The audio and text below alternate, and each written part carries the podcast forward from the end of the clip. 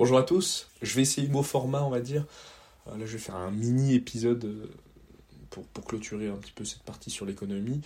J'aurais bien aimé avoir euh, certains, enfin, vos retours en tout cas sur les deux épisodes précédents parce que j'ai fait l'écriture, j'ai écrit le texte et, on m'a dit que, ça sonnait un peu comme un, récital, comme, un exposé. Donc j'essaye une nouvelle, une nouvelle technique avec des prises de notes. J'ai mis, j'ai mis les gros titres et comme ça je, je me laisserai discuter plus ou moins.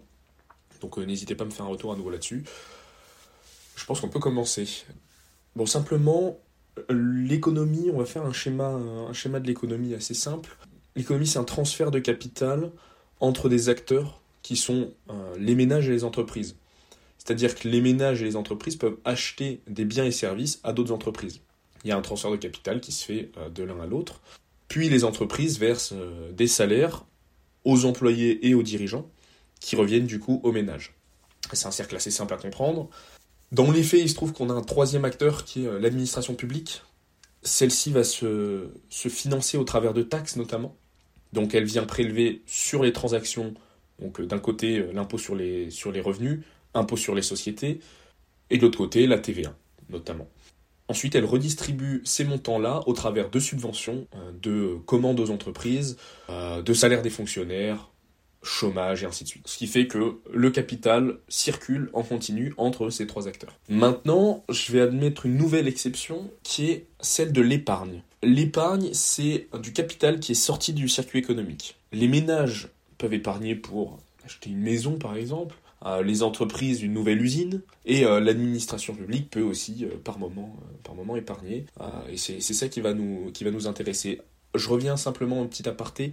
Le circuit économique que j'ai décrit ne fonctionne que dans une économie fermée. À partir du moment où on met l'international, on se retrouve à avoir de l'import et d'export qui viennent diminuer ou augmenter la quantité de capital au sein de, euh, cette économie. Mais euh, on, va, on va passer, on va passer euh, outre cette exception-là rester sur ce schéma mental qui, est plutôt euh, assez clair. Donc on se retrouve à avoir de l'épargne locale lorsque les ménages, les entreprises ou l'administration publique ne réintègrent pas directement le capital qu'elle a, obtenu.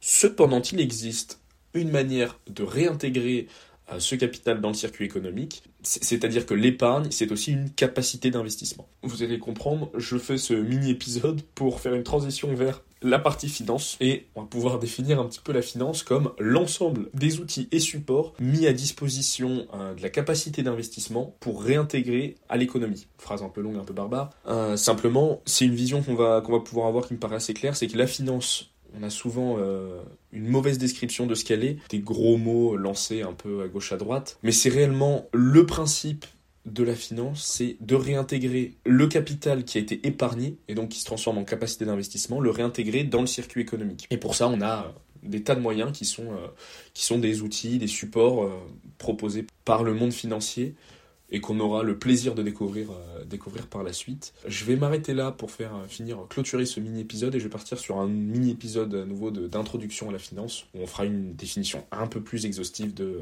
de ce qu'est la finance. Voilà. Bon, n'hésitez pas à me faire des retours en tout cas. Euh, je coupe et je vous reprends sur l'épisode prochain.